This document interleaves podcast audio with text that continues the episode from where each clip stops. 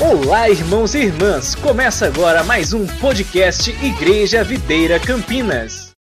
Quero que você curva a sua cabeça, vamos orar. Fala para o Senhor: Senhor, hoje nessa manhã, eu quero aprender do Senhor, quero sair daqui edificado, fortalecido na minha fé, para avançar. Amém? Senhor, nós te louvamos e te agradecemos por tudo aquilo que o Senhor tem feito. Ó Deus, e temos uma expectativa no nosso coração a respeito daquilo que o Senhor vai fazer. Cremos, ó Deus, que até aqui o Senhor tem nos abençoado, o Senhor tem firmado os nossos pés. Espírito Santo de Deus, dá-nos clareza e entendimento, revelação no nosso espírito de que o Senhor está por trás de todas as coisas, se movendo e nos conduzindo a caminhos de vitória. Em nome de Jesus. Amém. Amém, irmãos? Sabe, o Senhor colocou algo no meu coração esse ano, que eu tenho ministrado desde o primeiro domingo que nós estamos aqui juntos, no mês de janeiro. Que o Senhor está nos colocando, nos levando a um lugar permanente de vitória. Sabe, nós cremos, o Senhor tem falado ao nosso coração que esse ano é um ano de aceleração que, que é isso, pastor? O que, que é esse ano de aceleração? É que Deus ele vai fazer, ele vai acelerar processos na nossa vida que às vezes poderia demorar muito tempo, mas ele vai te levar a ter conexões santas, vai te dar estratégia, sabedoria e te colocar no lugar certo, na hora certa, em algo que vai te levar, te conduzir a experimentar de coisas que poderiam demorar muito tempo. Quantos creem nisso? Você tem orado por isso? Sabe, queridos, nós precisamos manter o nosso coração aquecidos em relação à palavra profética que foi liberada sobre as nossas vidas. Qual que é uma das grandes estratégias do inimigo? É nos levar a esquecer da palavra e também o nosso coração a se esfriar. Essa é a maior intenção do inimigo. Por quê? Porque ele sabe que se o nosso coração se esfriar e se nós esquecermos da palavra, então ele encontra espaço e nos leva a desistir daquilo que o Senhor falou. Eu creio, o Senhor falou que nesse ano nós seríamos um ano de aceleração. Sabe, é interessante, você pode observar o cenário econômico, o cenário mundial. Ele tenta dizer o quê? Pior ano, um ano de guerra, um ano de dificuldade, um ano de crise. Sabe? E é interessante que num tempo como esse, o Senhor nos deu uma palavra de aceleração. Portanto, você precisa manter o seu coração aquecido. Pastor, como que eu mantenho o meu coração aquecido? Orando. À medida que você ora, à medida que você declara no mundo espiritual, você está dizendo: Eu tomo posse. A maneira de você receber algo da parte de Deus é crendo, mas também falando. Eu criei, por isso falei. Eu preciso falar, eu preciso chamar à existência aquilo que eu quero que aconteça. Por quê? Porque se o Senhor falou, Ele é fiel para cumprir. E quem que falou? O Senhor falou através de um profeta, um homem de Deus. Por isso eu creio. Sabe, irmãos, por que, que muitas pessoas não recebem? É porque eles são imediatistas. Eles acham que vai acontecer num passe de mágica. Não, não é assim como o Senhor age. Mas, à medida que você se agarra à promessa, você vai perceber que o fato de você perseverar firme na posição, mantendo o seu coração aquecido, eu irei experimentar. Vai ser um ano de aceleração na minha vida. Eu vou ver o milagre de Deus. Eu vou acessar o favor de Deus na minha vida. À medida que você mantém o seu coração aquecido com essa verdade, essa verdade vai se tornar realidade na sua vida. Quantos creem nisso? Quantos podem dizer amém a respeito disso? Sabe, hoje, nessa manhã, eu quero espivitar o seu coração. Hoje, nessa manhã, eu quero relembrar o seu coração você pode esperar coisas boas. Diga para a pessoa que está do seu lado: você pode esperar coisas boas. Eu sei que, pastor, mas você, é como que você pode afirmar essa verdade? Porque a palavra de Deus diz, a palavra de Deus diz que uma vez que nós recebemos a Cristo, nós podemos esperar um futuro bom. Sabe, queridos, o evangelho ele tem duas partes. A primeira parte do evangelho, ela diz que o homem pecou. E quando o homem pecou, ele foi destituído da glória de Deus. Ele perdeu a glória de Deus. E por isso, por perder a glória de Deus e viver no pecado, por isso todo homem nasce com a natureza pecaminosa. O homem então, ele experimenta, o homem sem Deus, ele experimenta de doença, morte, depressão, opressão e miséria. Por isso nós precisamos falar às pessoas: olha, quando você vive no pecado, você vive uma vida de derrota, de fracasso. Esse é o grande problema em relação ao pecado. O problema do pecado são as consequências que ele traz na vida da pessoa. A primeira parte do evangelho é isso, você precisa falar para as pessoas, mas você precisa afirmar ao coração dela Deus, ele não deseja que você viva assim. O que, que ele fez? Ele nos amou de tal maneira que ele deu o seu Filho unigênito para que todo aquele que nele crê não pereça, mas tenha vida eterna. Então, quando você recebe a Cristo, o que, que acontece com você? Você se torna nova criatura, um novo homem. As coisas velhas já passaram. Eis que o Senhor começa a fazer coisas novas. É ter uma canção, um dia que você ouvir essa canção, coisas novas.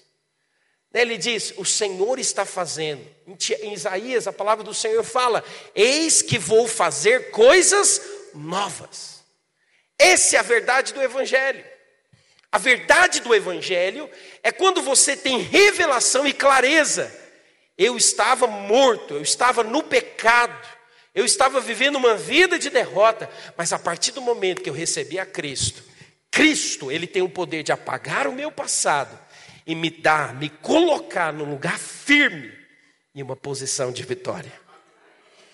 Então o que, que o Senhor fez na cruz? Ele me substituiu. Essa é a verdade que precisa estar clara no seu coração. Só colocando silencioso aqui. Essa é uma verdade que precisa estar clara, essa é uma parte do Evangelho. Cristo morreu, então quando eu recebo a Cristo, Ele transforma a minha vida. Eu não preciso mais viver na depressão, eu não preciso mais viver na miséria, eu não preciso mais viver numa vida de derrota. Por quê? Porque Cristo na cruz me substituiu.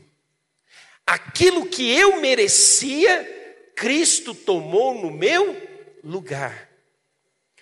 Mas sabe, queridos, não para aqui somente. Essa é a primeira parte do Evangelho. Sabe qual que é a segunda parte do Evangelho? É que, da mesma forma como Ele tomou sobre si as minhas enfermidades, as minhas doenças, as minhas derrotas, a minha miséria, a minha fraqueza, eu também recebo agora, pela fé, tudo que Cristo merece.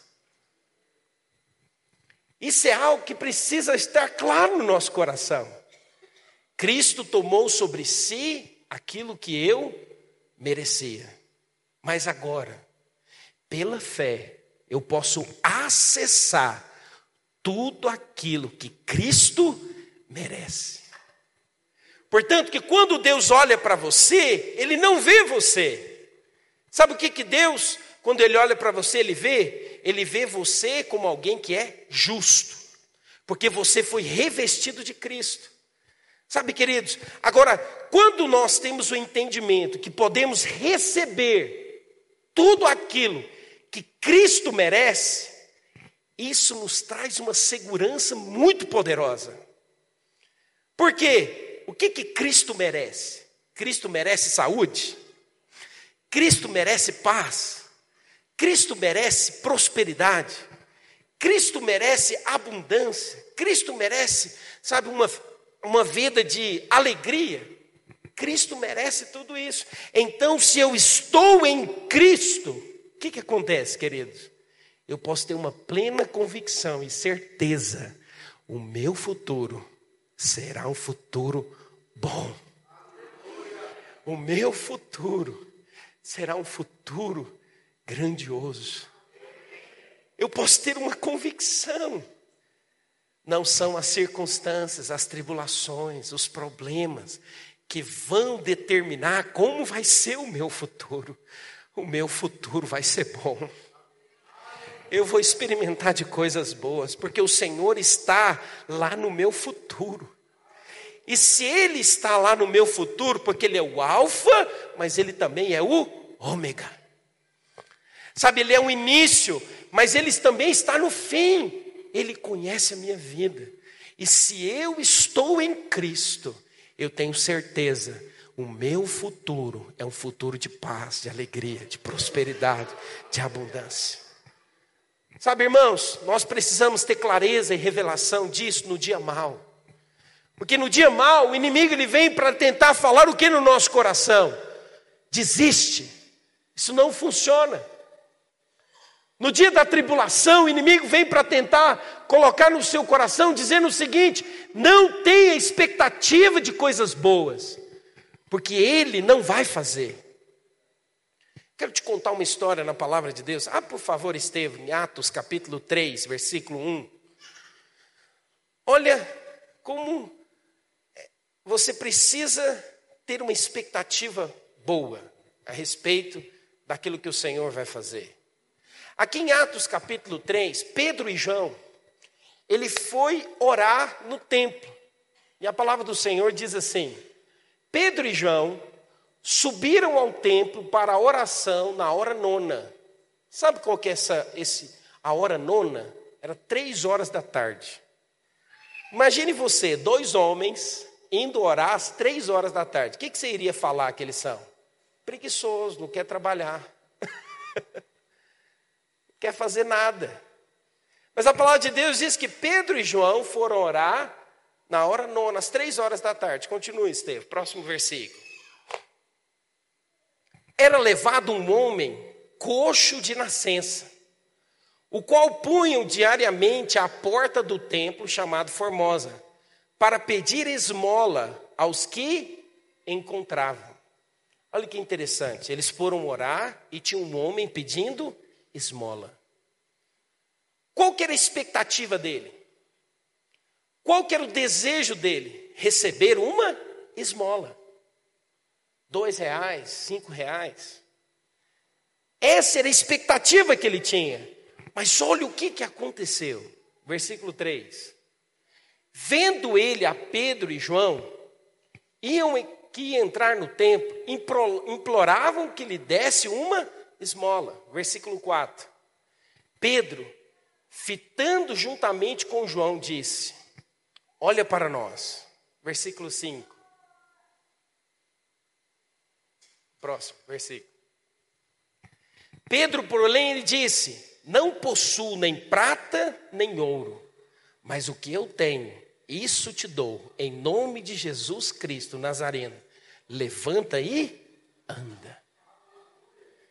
Sabe, olha qual que era a expectativa dele. A expectativa dele era ganhar uma esmola. Mas o que, que aconteceu? Ele recebeu um milagre da parte de Deus. Deixa eu dizer algo para você. Qual tem sido as suas expectativas para esse ano? Qual tem sido as suas expectativas? Eu quero te falar, coloque os seus olhos no Senhor e Ele vai transformar aquilo que parece impossível. Sabe, você não pode colocar simplesmente a sua expectativa em coisas humanas, naturais. Você precisa colocar a sua expectativa no Senhor. Hoje, eu quero que seja renovado no seu coração essa verdade. Eu posso esperar por coisas boas. Por que, que eu posso esperar por coisas boas? Porque eu vou receber tudo aquilo que Cristo merece. Cristianismo, queridos, não é o que você faz. Cristianismo não é o que você dá. Cristianismo é quando você tem clareza e entendimento de que você recebe sem merecer. Cristianismo é quando você tem clareza de que ah, existe um Deus que tem prazer em me abençoar. Sabe, Deus não é como aquela pessoa que dá, mas assim, sabe aquela pessoa que dá, mas não quer dar? Ou dá com o coração pesado? Não. Deus é um Deus que dá de uma maneira generosa. E Ele tem prazer em te abençoar. Por isso, o cristianismo é quando eu tenho revelação e clareza de que eu recebo, por quê? Porque lá na cruz o Senhor, Ele me substituiu e também hoje eu posso receber tudo aquilo que de fato ele merece. Sabe, irmãos, nós não, não merecemos e nós não recebemos porque merecemos alguma coisa. Nós recebemos porque um dia ele se fez maldição no nosso lugar. Essa é uma verdade que precisa brotar no nosso coração, porque isso vai nos trazer clareza e vai nos conduzir a acessar as coisas que o Senhor tem preparado para nós no nosso futuro. Sabe, não permita que as situações possam gritar nos seus ouvidos e te conduzir a ficar paralisado. Sabe, irmãos, essa é uma estratégia do inimigo, te levar a ficar paralisado. Sabe, a esperança que nós temos de que coisas boas vão acontecer, ela não está baseada simplesmente no fato de que eu tenho um pensamento positivo. A esperança que nós temos não está baseada em positivismo. Por quê? Porque o positivismo é aquela pessoa que diz, né, vai dar certo. Não, eu creio, tudo vai, vai se resolver mas ele não tem uma base para sustentar a fala dele.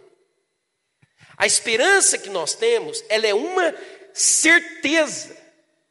Por que, que ela é uma certeza? Porque a palavra de Deus diz, em Hebreus capítulo 11, versículo 1, abra sua Bíblia comigo. Ora, a fé é uma certeza das coisas que se esperam. E a convicção de fatos que eu não vejo. A nossa esperança, ela não é como a esperança que o mundo pode trazer. Sabe, o mundo, ele geralmente ele diz o seguinte: não coloque muitas expectativas, porque senão você pode ser frustrado. Às vezes você coloca expectativas altas demais, e as expectativas muito elevadas podem te levar a ficar frustrado. Eu quero te falar uma coisa: em Deus, você pode sim ter expectativas grandes. Sabe por quê? Porque Ele é fiel para cumprir cada uma das suas promessas. Ele prometeu, ele falou, se ele falou, ele vai cumprir. Por quê? Porque a nossa fé ela está pautada nessa certeza. Eu tenho certeza que as coisas que eu espero vão acontecer na minha vida. Você tem essa certeza de fé? Você precisa ter essa certeza. Porque quando você tem essa certeza, você não fica sendo levado por nenhum vento de doutrinas. E você não permite, olha, preste atenção no que eu quero te dizer. Você não permite que o desânimo possa tomar espaço na sua vida. Tome muito cuidado com o desânimo. Tome muito cuidado com a apatia. Porque essa é uma estratégia do inimigo para te levar a viver à mercê daquilo que o Senhor planejou para você. Quando você percebe atitudes de passividade, perdão, e de desânimo, você precisa se levantar e você precisa dizer: saia em nome de Jesus. Eu repreendo todo desânimo. Eu repreendo toda passividade. Por quê, irmãos? Porque quando o desânimo vem, é como se você estivesse dizendo o seguinte: ah, eu acho que aquilo que eu falei, ou aquilo que eu estou esperando, não vai acontecer. E então o inimigo ele vem para frustrar os nossos planos. A esperança bíblica não é um talvez sim, um talvez não. Ela é uma completa convicção e certeza de que aquilo que eu estou pedindo vai acontecer. É uma completa convicção e certeza. O meu Deus, Ele, segundo a sua riqueza em glória, há de suprir e fazer infinitamente mais do que aquilo que eu estou pedindo ou do que eu estou pensando. Sabe, queridos, a nossa esperança ela não é simplesmente um positivismo. Ele não é como alguém que está dizendo o seguinte: eu estou doente e se Deus quiser, Ele vai me curar. Não. A esperança é o seguinte: eu estou doente e eu tenho certeza de que eu vou receber aquilo que Cristo merece. O que, que Cristo merece? Cristo merece cura. Por isso eu tomo posse da minha cura. Sabe, nós precisamos ter essa clareza e essa revelação no nosso coração. Por isso, a nossa esperança, ela não é vazia.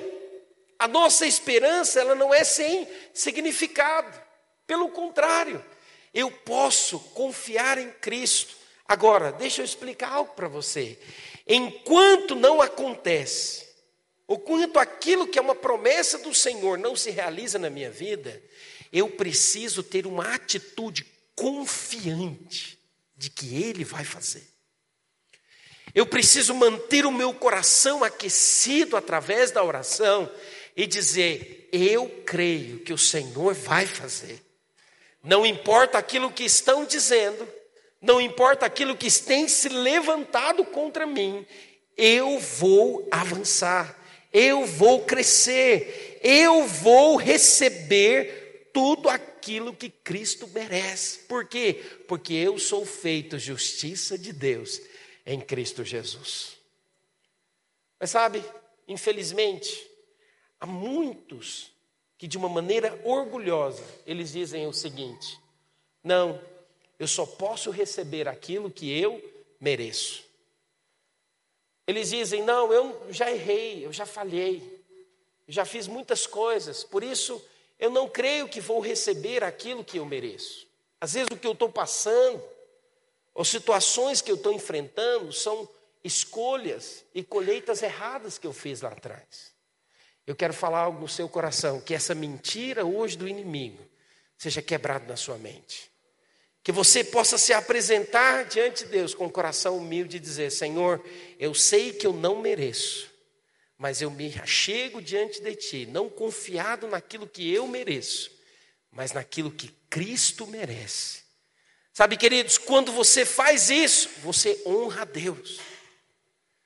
Quando você esquece de você e você de fato apresenta como se fosse Cristo, eu quero te falar, é nesse momento que você tem acesso, é nesse momento que as suas forças são renovadas, é nesse momento que você ganha fôlego para avançar confiantemente e dizer: Eu vou acessar aquilo que o Senhor tem para mim. Sabe, queridos, aqueles que esperam no Senhor, olha o que diz a palavra de Deus em Isaías 40, versículo 31. Os que esperam no Senhor, eles são como quê? Os que esperam no Senhor renovam as suas forças, sobem com asas como águias, correm e não se cansam, caminham e não se fatigam. Sabe, a nossa esperança não é o positivismo, a nossa esperança está no Senhor, e o Senhor, Ele vai fazer coisas boas. Sabe, quando eu orava essa semana, o Espírito do Senhor falou muito forte no meu coração: o inimigo quer paralisar os irmãos, o inimigo quer fazer com que você fique desanimado, abatido. Mas em nome de Jesus, o Senhor te trouxe hoje aqui para que as suas forças sejam renovadas. Você vai voar como as águias, você vai correr e não vai se cansar. Aquilo que você está fazendo vai dar certo. Quantos creem nessa verdade? Diga assim comigo: aquilo que o Senhor me tem colocado para fazer, vai dar certo. Vai dar certo. Eu vou ver a bênção. Eu vou ver o favor. Declare isso todas as manhãs. Eu sou amado de Deus. Toda tribulação, todo problema, caia por terra em nome de Jesus. Eu tenho esperança de coisas boas, porque o Deus que eu sirvo, Ele é poderoso para fazer. Não depende de você, queridos, não depende de mim para o Senhor fazer. E que a gente acha que depende da nossa força, depende do nosso realizar, depende do nosso trabalhar. Eu quero te falar uma coisa: não depende de nada de nós. Depende apenas de você erguer mãos santas e dizer: Senhor, eu creio. Eu não sei como vai ser, eu não sei da maneira como vai ser, mas os meus pés estão firmes. O Adonis disse que eu podia pular, porque está firme. Eu não vou cair. Eu estou firme, estou firmado. Sabe, eu posso, porque não é na minha força, mas é na força dEle, não é pelas minhas habilidades, é porque Ele é poderoso para fazer. Eu entreguei a minha vida a Ele, eu disse para Ele: Tu és o autor da minha vida. Sabe, você não é governado mais por você, você é governado por Cristo. É Ele que é o seu Senhor, é Ele que está à sua frente, é Ele que luta as suas batalhas. Se é Ele que luta as suas batalhas, eu quero te dizer, em todas elas você vai ser bem sucedido, você vai vencer todas elas, porque não é pelo aquilo que eu mereço, mas um dia lá na cruz Ele tomou o meu lugar. Sabe, irmãos, a nossa esperança ela não é um positivismo qualquer. A nossa esperança também, ela é por causa da aliança. Olha a promessa que o Senhor fez no Velho Testamento, que hoje já é realidade. Abra sua Bíblia comigo, em Jeremias, capítulo 32. Olha que poderoso esse texto, irmãos. Jeremias 32, versículo 40 e 41. Olha o que a palavra do Senhor diz.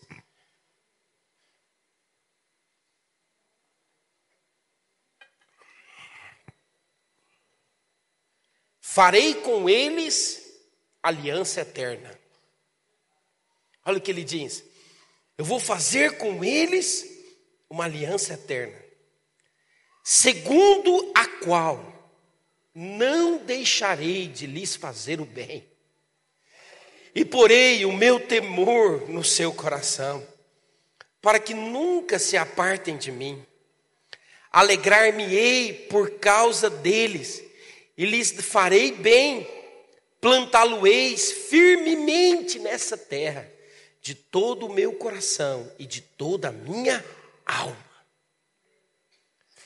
Eu quero te falar uma coisa: o Senhor tem prazer em te abençoar. O Senhor, Ele é alguém que tem prazer em liberar sobre você a bênção dele. É interessante, quando você lê a palavra de Deus, você percebe, né, na parábola do filho pródigo. O que, que o filho pródigo fez? O filho pródigo pegou a herança do pai, saiu, gastou de uma maneira completamente errada, esbanjando em seus próprios prazeres. Um dia caiu em si e falou: Eu vou voltar para a casa do meu pai. Se você fosse o pai dessa história, como é que você ia fazer? Quando o filho está voltando lá de longe, você vai, ah, arrependeu, né? Caiu a ficha. Até que enfim, né? Aí você chegasse e pergunta, ô pai, me trata como um dos seus. Não, para com essa ladainha, pode parar com isso aí, vamos trabalhar. Às vezes eu faria assim. O que, que Deus fez? O que, que o pai fez? Ele viu o filho lá de longe, sabe o que, que ele fez? Ele não ficou interessado se ele tinha feito alguma coisa ou se ele havia se arrependido de algo.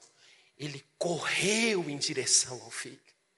O meu filho voltou para casa. O meu filho voltou para casa. Sabe, o menino estava todo fedido, cheirando, sabe, estrume de porco. Sabe o que ele fez? Ele abraçou o filho, não deixou o filho nem falar. Diz: traga o anel, traga sandálias, traga uma nova roupa. Sabe, vamos fazer uma festa. O meu filho voltou para casa. Sabe, esse é o nosso Deus. Ele não fica lá perguntando o que, que você fez ou deixou de fazer. Ele está dizendo o seguinte: vem para mim, enquanto você vem em direção a mim, eu vou te abençoar, eu vou te favorecer, eu vou levantar, eu vou te conduzir por caminhos de vitória, eu sou o seu Deus. Olha o que, que Salmo 35, versículo 27 diz: que ele tem prazer, olha o que diz, Salmo 35, versículo 27. Cante de júbilo e se alegrem os que têm prazer na minha retidão e que se compraz na prosperidade do teu servo. Olha o que, que ele está dizendo. Eu tenho prazer quando você prospera. Eu tenho prazer quando você é abençoado. Sabe, irmãos, esse é o nosso Deus. Por que, que eu posso confiar? Por que, que eu posso esperar coisas boas? Porque o meu Deus, Ele tem prazer em me ver bem. Ele tem prazer que o meu casamento tenha sucesso. Ele tem prazer que os meus filhos andem no caminho do Senhor. Se eles ainda não estão andando, vão andar, porque o Senhor prometeu: eu e a minha casa serviremos ao Senhor. Sabe, se as coisas ainda não se endireitaram na vida financeira, vai endireitar, eu vou prosperar, eu vou crescer. Por quê? Porque o Senhor tem prazer na minha prosperidade. O Senhor tem prazer na minha cura. O Senhor tem prazer na minha estabilidade. Essa é a vontade de Deus. Por isso eu posso esperar coisas boas. Diga assim comigo: eu posso esperar coisas boas. Por quê? Porque ele cumpre a sua aliança. O Senhor é fiel para cumprir a sua aliança. Ele fez uma aliança conosco, uma aliança eterna. A nossa esperança não é um positivismo barato, um otimismo qualquer. A nossa esperança, ela não é simplesmente algo que você pode criar uma expectativa irreal. Não, a minha esperança ela é uma certeza de fé, porque ele fez comigo uma aliança. Ele é fiel para cumprir a aliança. E uma vez que Cristo faz uma aliança, ele jamais vai revogar essa aliança. Sabe, na aliança existe uma troca mútua. Aquilo que é meu é dele, mas aquilo que é dele também é meu. Sabe, você precisa se apropriar em dias difíceis e dizer: Eu vou avançar. Sabe, irmãos, o inimigo ele vem através das tribulações e dos problemas, tentando negar essa verdade, tentando às vezes colocar na sua mente: será que o Senhor mesmo vai fazer? Olha a dificuldade que está.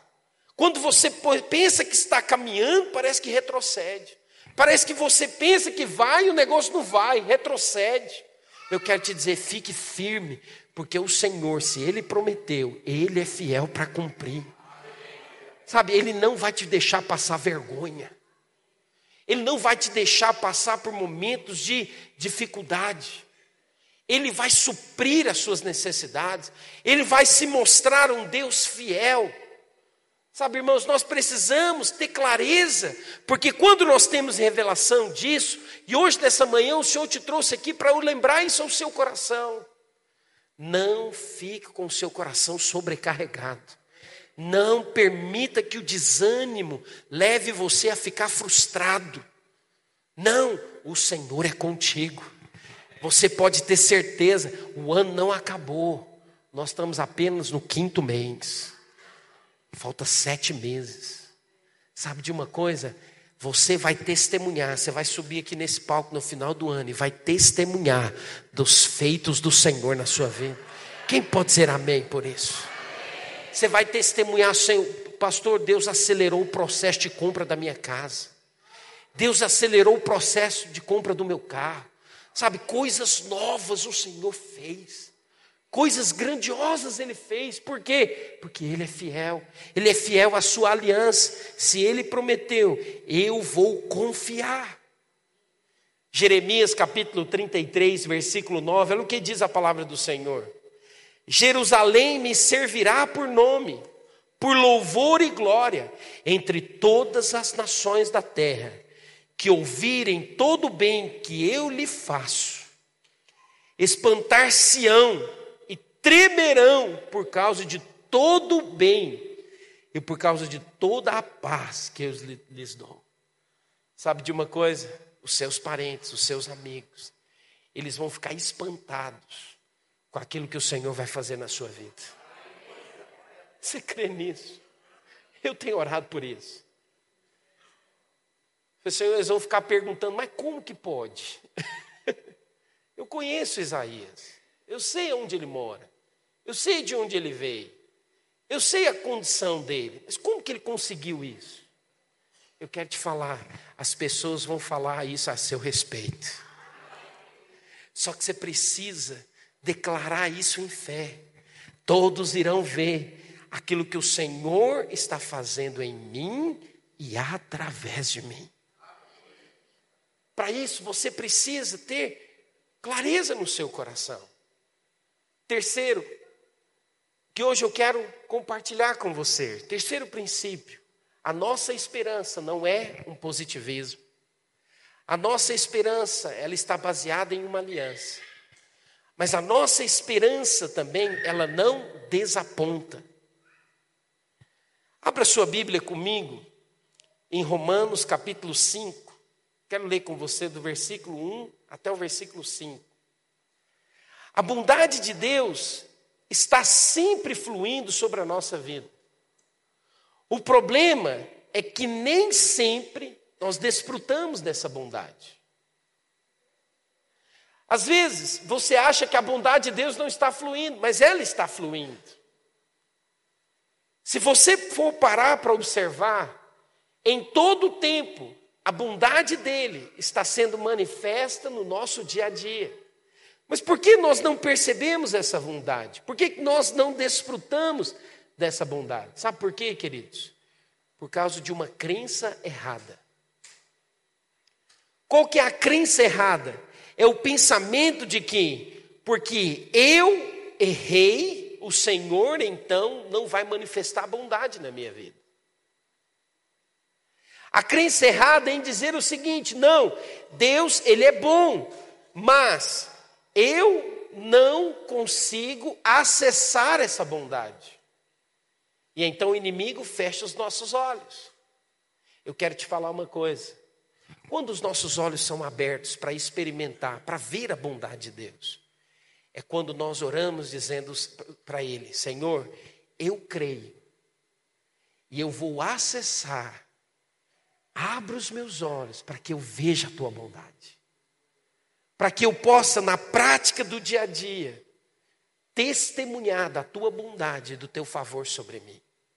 Aqui, em Romanos capítulo 5, versículo 1, o apóstolo Paulo, ele começa a dizer a respeito da bondade de Deus e como a bondade de Deus se manifesta. Ele diz: Justificados, pois, mediante a fé, temos paz com Deus por meio de nosso Senhor Jesus Cristo. Olha que interessante.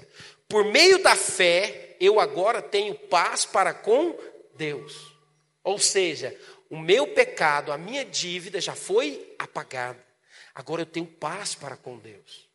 Aí ele continua dizendo: por intermédio de quem obtivemos igualmente acesso pela fé a esta graça, no qual estamos firmes.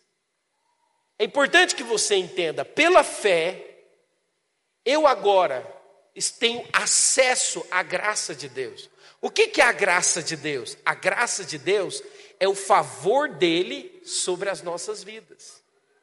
Então, pela fé, eu hoje tenho acesso a um lugar de favor. Pela fé, eu tenho acesso a um lugar de bênção. Eu então preciso me apropriar dessa verdade. Mas vamos continuar lendo o texto, olha o que ele diz. E gloriamo-nos na esperança da glória de Deus. E não somente isso, mas também nos gloriamos nas próprias tribulações.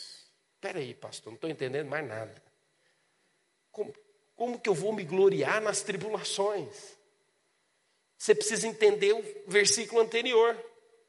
Eu estou firmado na graça. Eu estou firme na graça de Deus. Eu estou firme, convicto de que o favor de Deus está sobre mim. Porque quando vier as tribulações, eu tenho plena e completa convicção de que as tribulações, elas serão apenas um trampolim para que eu possa acessar o favor de Deus. Os irmãos estão entendendo o que eu quero dizer? As tribulações não vão vir para me destruir. As tribulações, elas são como alimento espiritual para que eu possa acessar o favor de Deus.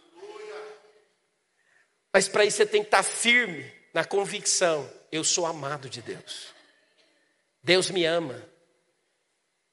Se você está firme nessa verdade de que a graça de Deus está sobre você, que o favor dele já está sobre a sua vida, quando vier as tribulações, elas não vão te abater.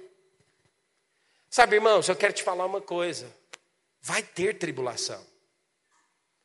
Não adianta. Nós vivemos no mundo mal, nós vivemos no mundo caído. Vai ter dias difíceis, vai ter dias de luta, mas eu quero te encorajar a ter clareza dessa verdade. Eu estou firme, eu sou amado de Deus, eu não preciso me preocupar com as tribulações. Eu não preciso colocar os meus olhos nas tribulações. Por quê? Porque as tribulações, olha o que ele continua dizendo, vão produzir em mim perseverança. Se eu estou firmado na graça de Deus, se eu entendo que eu sou amado, de que o favor dele está sobre mim, as tribulações vão me levar a perseverar. Mas eu não vou perseverar de qualquer maneira, eu vou perseverar orando, eu vou perseverar crendo, porque eu estou firmado na graça. As tribulações vão me levar a perseverar. Por quê? Porque a perseverança, olha o que ele continua dizendo, vai produzir em mim experiência. E a experiência, esperança. Irmãos, deixa eu dizer algo para você. Sabe qual que é a condição para que você veja a bênção de Deus? Ter tribulação. Quem que é a bênção de Deus aqui? Olha o que, que você está pedindo. Deixa eu te contar um princípio espiritual muito poderoso. Para que você experimente do milagre, você precisa ter um problema. Quem quer experimentar do milagre de Deus?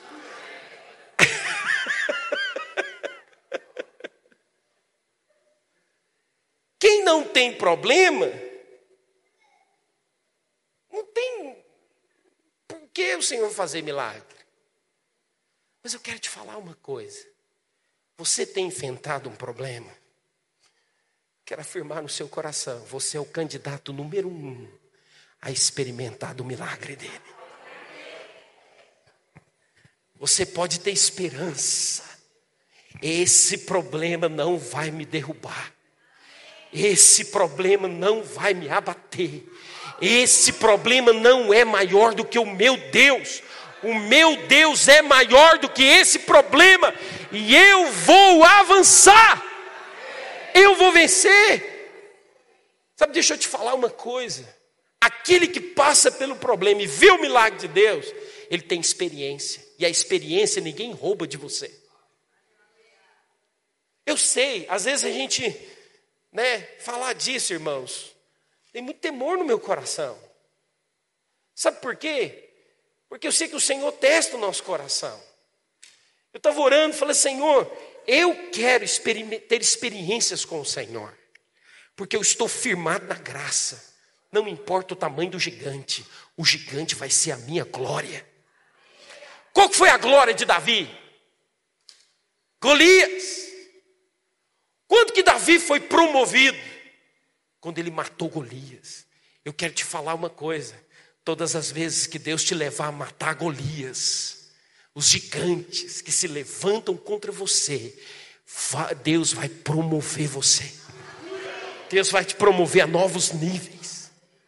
Sabe, eu acho interessante a atitude de Josué e Caleb, em Números capítulo 14, versículo 9. Abre aí, por favor, Estevam. Números capítulo 14, versículo 9. Olha qual foi a atitude, olha qual foi o comportamento de Josué e Caleb. Olha o que ele diz. Quando eles viram os gigantes, olha o que eles falaram. Tão somente não sejais rebeldes contra o Senhor e não temais o povo dessa terra, porque como pão os podemos devorar. Sabe o que, que ele falou? Nós vamos devorar os gigantes como pão. Quem são os gigantes? Pode ter três metros de altura, mas maior é aquele que está em mim do que aquele que se levanta contra mim. O gigante pode ter três metros, o Senhor tem cinco, e ele vira para você e diz: É aqui que você vai jogar a pedra. Sabe o que, que Deus falou para Davi? tinha um gigante maior que o gigante Golias, que estava atrás de Golias e dizia: É aqui, Davi, que você vai acertar. Deus vai te levar a enxergar e ver o poder dele, e o poder dele vai te levar a destruir os gigantes. Sabe, nós precisamos ter uma convicção, uma clareza: o Senhor é comigo. Existia uma tribo, que é a tribo dos refaíns, é tão interessante que quando eles entraram em Canaã, sabe o que, que Caleb falou? Eu quero ir lá para o rumo deles. Eu quero conquistar aquela região onde tem os gigantes. Caleb só tinha 80 anos de idade. Ele falou: Eu vou conquistar aqueles lá. Sabe o que, que significa? Olha que interessante. Quando você vê o original no hebraico, essa palavra refaim significa rafá, que significa cura, vigor. Olha o que ele está dizendo. Quando eu destruir os gigantes, os gigantes, sabe o que, que eles vão ser? Eles vão ser cura para mim, eles vão ser o meu vigor. Oh, irmãos, não tem maior glória do que você passar por um problema e você ver o milagre de Deus. A sua história é outra. A sua vida é outra. A sua maneira de enxergar a vida cristã é outra. Por quê? Porque você provou do milagre. Sabe, eu quero terminar hoje compartilhando ao seu coração que não somente você precisa ter essa esperança de que coisas boas virão, mas você precisa se preparar para a benção. Preste atenção. Eu quero encerrar, porque, irmãos, isso é muito poderoso. Se você colocar em prática essas verdades, esse ano de 2022, não sou eu que está dizendo, é a palavra de Deus que está dizendo. É o Senhor que quer falar com você nessa manhã.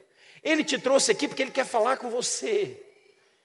Sabe, você não somente precisa ter a esperança de que coisas boas vão vir, você precisa se preparar para que a hora que a bênção vier, você esteja qualificado para usufruir dela. Uma coisa é você ter a convicção, ele vai fazer. Mas outra coisa é você estar na posição correta. Você está preparado. Pastor, como que eu me preparo para a bênção? Abra comigo Isaías capítulo 54. versículo 1. Lembre, Isaías 54, ele vem depois de Isaías 53.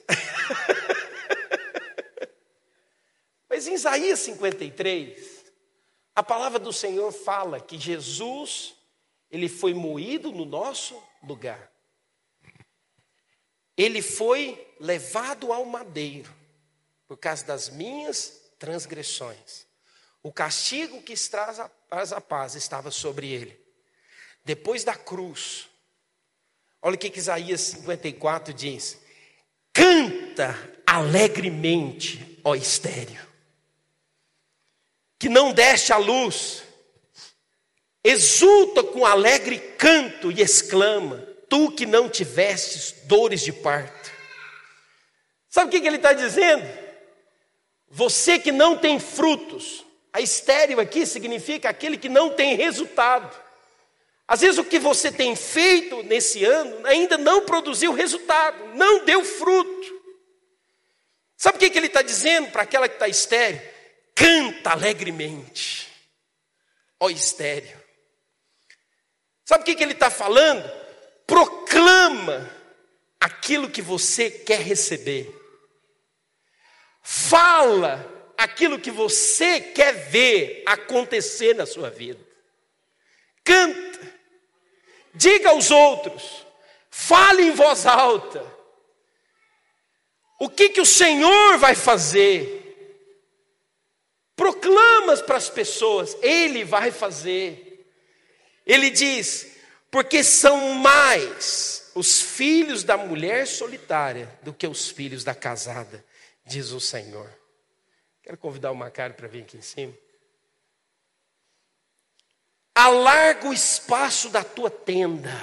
Sabe o que ele está dizendo? O seguinte: você que ainda não tem carro, faz uma garagem lá na casa. Estende, fala, aqui vai ter o meu carro. Contrata o Adonis. Adonis, nós vamos fazer uma garagem. Adonis vai chover de pedido agora. Você que está com o projeto de um restaurante, faz, estende, estende, alarga a fronteira. Alarga. Eu não tenho carro, mas eu vou tirar a carteira de habilitação. Eu vou ter o carro. Sabe o que, que ele está dizendo? Você que está estéreo, você que ainda não tem filho, pega aquele cômodo que está lá no fundo da casa, sabe, amontoando um bocado de coisa, limpa ele, coloca um berço. O filho vai vir. Lá na sua empresa, o que, que você deseja?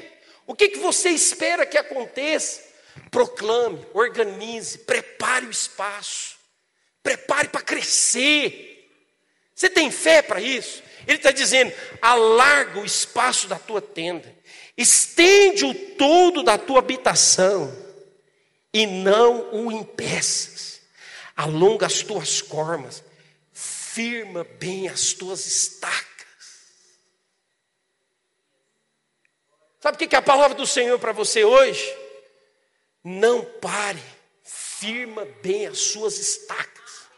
Foi Ele que te deu, foi Ele que falou no seu coração, firma as suas estacas. Fala, agora que eu não retrocedo, agora que eu não mudo a minha posição, porque eu sei que o meu Deus, segundo a sua riqueza em glória, há de suprir e fazer muito além daquilo que eu estou pedindo, pensando ou imaginando, eu vou receber, eu creio, porque Ele é fiel, não é porque eu mereço, mas é porque Ele merece, e Ele vai fazer. Estenda o todo da tua habitação, firma as cordas, firma as estacas. Eu estou no lugar certo, na hora certa, experimentando do favor de Deus. Eu vou ver. Ele diz: porque transbordarás. Vai transbordar para a direita, vai transbordar para a esquerda. Tua posteridade possuirá as nações e fará que se povoem as cidades assoladas. Sabe qual é a ordem do Senhor para você hoje? Canta haja como se já tivesse recebido a benção. toma posse. As coisas de Deus, queridos, elas são contrárias à maneira como o mundo recebe. O mundo diz o seguinte: recebe e então você faça festa. A palavra de Deus diz: pela fé, proclama a vitória, faça festa. E o dia que você receber a bênção, faça uma festa maior. Quantos creem nessa verdade? Quantos desejam receber a bênção de Deus? Quantos têm uma expectativa boa de que coisas maravilhosas o Senhor vai fazer? Não teve resultado até hoje? Eu quero te dizer: prepara, vai sobejar. Aquilo que não aconteceu em cinco meses, o Senhor vai fazer com que faça maior os próximos sete meses que virão serão anos de abundância, de prosperidade, de favor. Por quê, pastor? Porque a minha esperança está no Senhor. Quantos desejam cantar ao Senhor hoje? Eu quero te convidar a ficar de pé. Nós vamos louvar ao Senhor hoje. Você vai proclamar no mundo espiritual hoje. Você vai dizer: chega de escassez, chega de derrota, chega de miséria, chega de fracasso. Eu vou avançar, eu vou crescer. O Senhor está me colocando no lugar permanente de vitória. Eu vou avançar, eu vou crescer. O meu negócio vai dar certo aquilo que eu estou fazendo vai avançar, o inimigo caia por terra hoje. Eu estou firmado no Senhor, as tribulações não vão me parar. Quantos podem dizer amém por isso? Diga assim comigo, aleluia.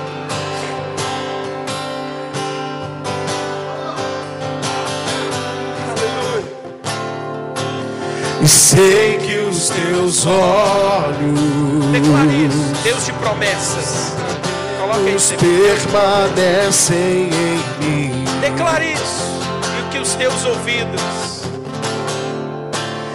E os seus ouvidos estão sensíveis ao meu clamor. Estão sensíveis para ouvir meu clamor. Posso até chorar, Posso até chorar, mas a alegria vem pelo amanhecer.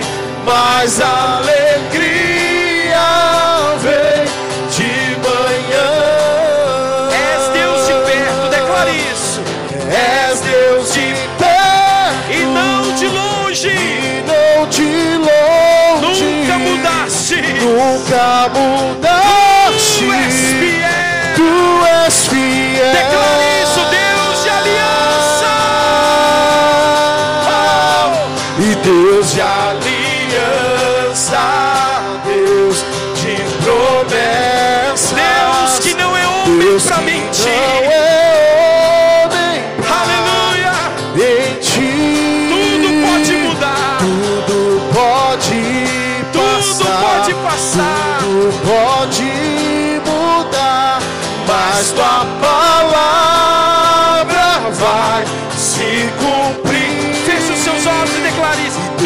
Aliança, Deus de promessas, Deus que não Deus é que homem não é para mentir. mentir. Tudo pode passar. Tudo pode Tudo passar, pode mudar. Tudo pode mudar, mas tua palavra vai se cumprir. Posso enfrentar o que for,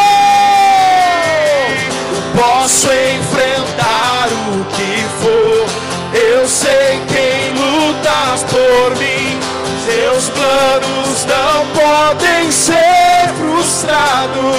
Declare isso, minha esperança. Minha esperança está nas mãos do grande eu sou. Meus olhos vão ver o impossível acontecer.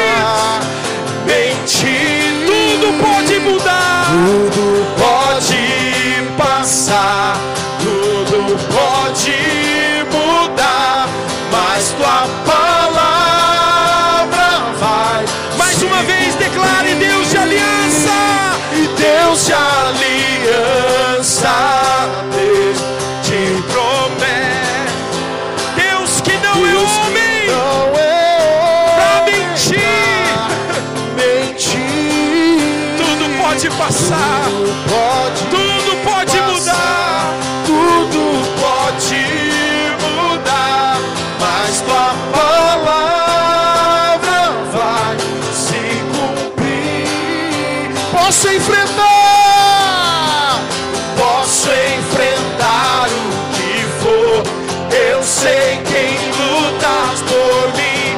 Meus planos não podem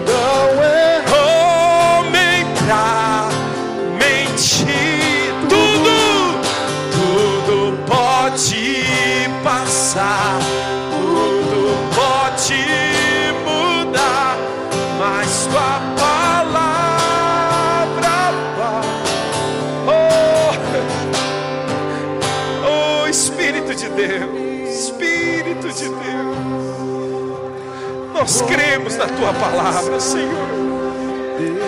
Nós cremos na tua palavra. Diga para ele: Eu creio na tua palavra. Declare isso agora. Eu creio na tua palavra. Tudo pode passar, tudo pode mudar, mas a tua palavra vai se cumprir na minha vida. Deus de Deus de promessas, Deus que não é homem, Eu vou vencer. Declare eu vou vencer. Eu vou avançar. Eu vou prosperar. Pode Eu e minha casa vai servir ao Senhor.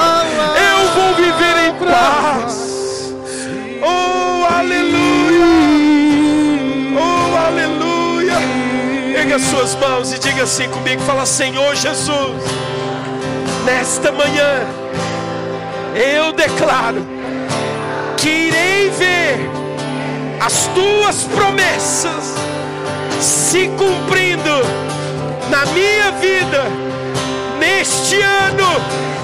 Eu rejeito toda mentira, toda palavra de derrota do inimigo. Eu estou firmado na graça de Deus, e as tribulações serão alimento para me conduzir a um lugar permanente de vitória. Aleluia! Se você pode, aplaude ao Senhor. Aleluia! Oh, aleluia! Oh, irmãos, oh, irmãos, eu sinto um ambiente de vitória. Você vai avançar. Esse ano será um ano inesquecível na sua vida. Se você chegou aqui abatido, o Espírito do Senhor hoje renova uma verdade no seu coração. Você é amado, vai dar certo, vai dar tempo, e tudo que você fizer, você vai fazer uma grande festa em nome de Jesus. Aleluia! Deus abençoe a sua vida. Tenha uma semana de vitória. Não saia daqui sem declarar para três ou quatro pessoas. Diga para ele: você é vencedor. A palavra de Deus vai se cumprir na sua vida. Aleluia.